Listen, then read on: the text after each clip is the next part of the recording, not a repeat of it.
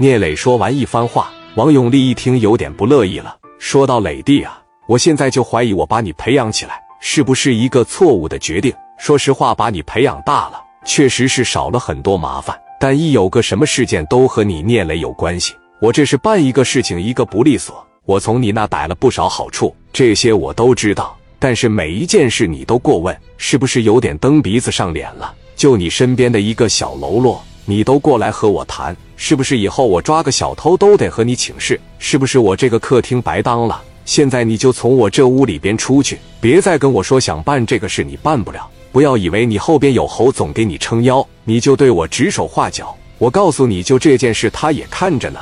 如果说就这事，你能让侯总给我打个电话，那就算你牛逼。聂磊看人家要送客了，也不自讨苦吃，自觉的就出了门。回到车上，聂磊翻来覆去的想着王永利说的话。他说的确实有一定的道理。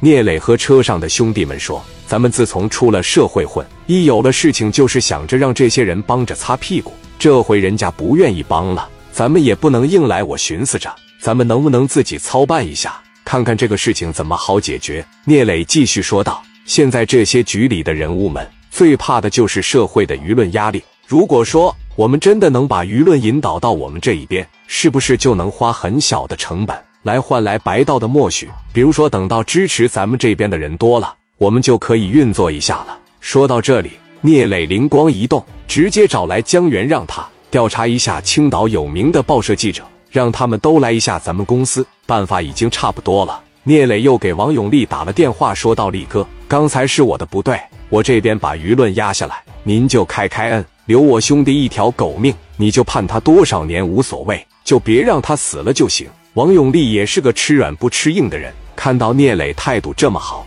也就很快默许了下来。事情办妥，万事俱备，只欠东风。东风就是舆论天平的青岛。聂磊这帮兄弟也有了干劲，不一会就从济南回到了青岛。等回到公司，记者早就将这里围着水泄不通。而志豪的养母也让兄弟们安排到了公司。聂磊大手一挥，直接说道：“谢谢各位负责任的记者能来到这里。”我接下来说的一切都会以我们公司的名誉作为担保。如果我聂磊有一句假话，我就替我的兄弟志豪去死。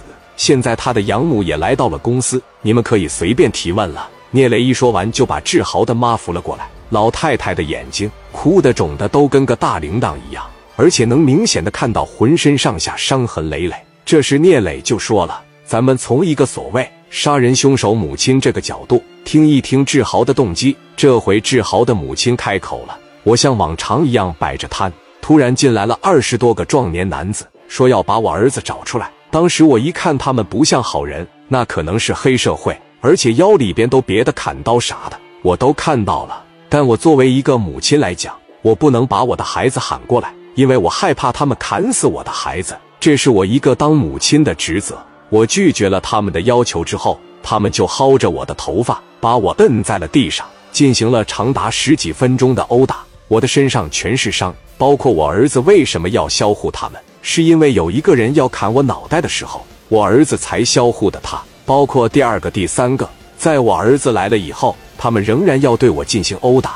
他们一拥而上要销户了我儿子，我儿子也是被逼无奈。等到志豪的母亲一说完。好几个目击者就说了：“对，人家说的对，我们都一起摆摊子十多年了。志豪这孩子，我们从小看到大，从来不惹事。这回把他逼急了，才干出的这事情。就这事发生后，那菜市场知道事情原委的，哪一个不夸这孩子干得好？虽然这孩子是冲动了点，但是作为儿子，他做的没错。我们这些百姓都是这么想的。”采访结束，记者们回到报社之后，把事情的原委全部上了新闻。人们一传十，十传百，不少人都认为志豪干的没错，都说志豪有血性、有志气。有的人们还给蔡正荣、王永利的信箱里放了一封又一封的信件，都想着给志豪减刑。聂磊看事情干得不错，又运作了一番，开始不让报社报道这件事情，开始等群众们慢慢忘记他，慢慢把事情平息下来。一个月后，聂磊见时机成熟，抓住了机会。把电话打给了王永利，说道：“力哥，这篇舆论我已经从源头一把掐死了。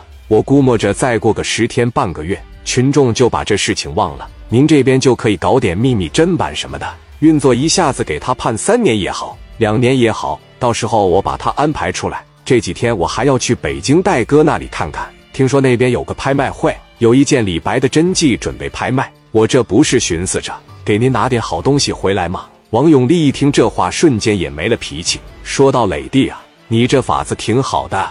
说实话，我是真心喜欢你这弟弟。那边我会办妥的，你放心吧。还有那个拍卖会，你就别去了。之前的紫砂壶就挺好了。”聂磊一听就明白了意思，说道：“您放心好了，我早就看中了另外一款紫砂壶了，改天我就给你拿回来。”